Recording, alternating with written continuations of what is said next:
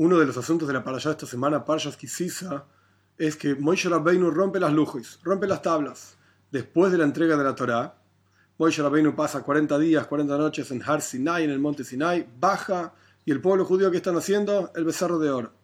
Moshe Rabbeinu rompe las tablas entonces, frente a los ojos de todo el pueblo judío.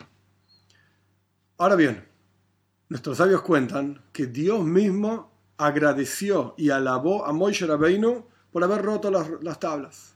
De hecho, le dijo, gracias por haberlas roto.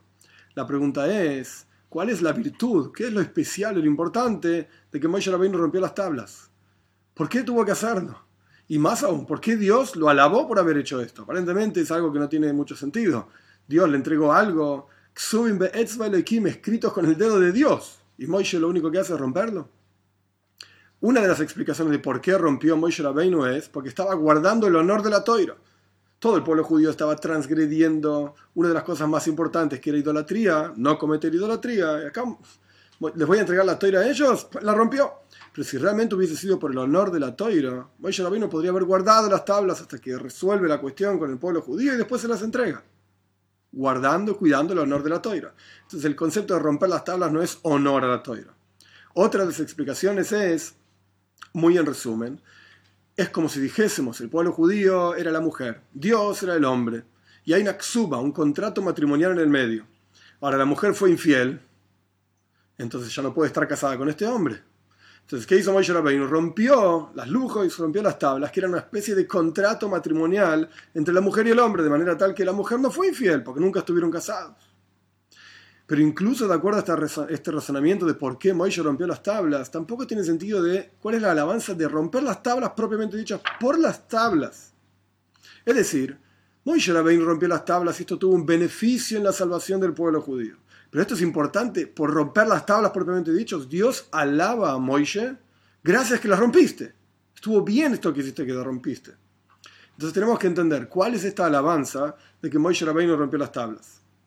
Y una de las explicaciones es la siguiente.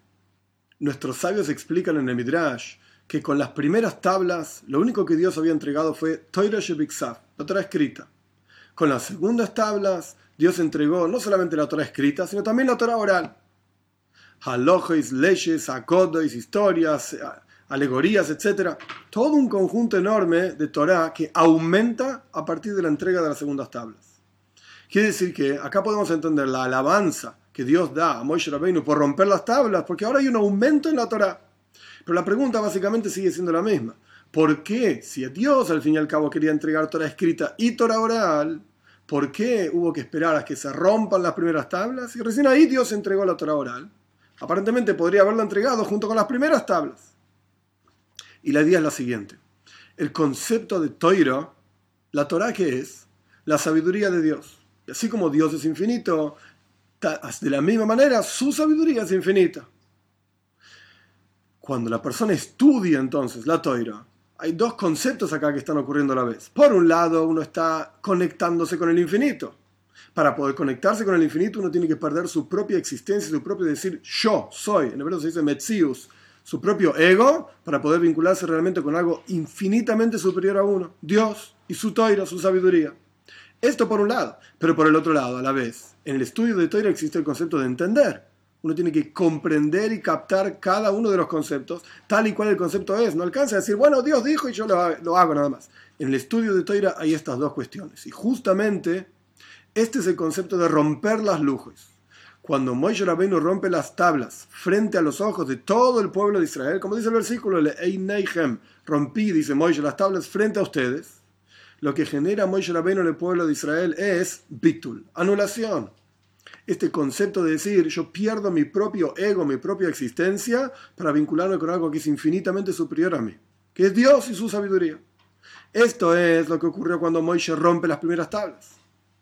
Con las segundas tablas entonces, ¿qué entrega Dios? Justamente este concepto de infinitud, Toira Shebalpe, la Torah oral. Con las primeras tablas solamente había Torah escrita, algo limitado, fijo, letras específicas. Con las segundas tablas, Dios entrega algo infinito. que es Toiro Shepalpe, la Torah oral, que es algo que constantemente va desarrollándose, creciendo, Eretz es más amplia que la tierra, es más profunda que el mar, es infinita literalmente, y ahí se expresa realmente este vínculo infinito que tiene cada persona con Dios a través del estudio específicamente de Torah oral.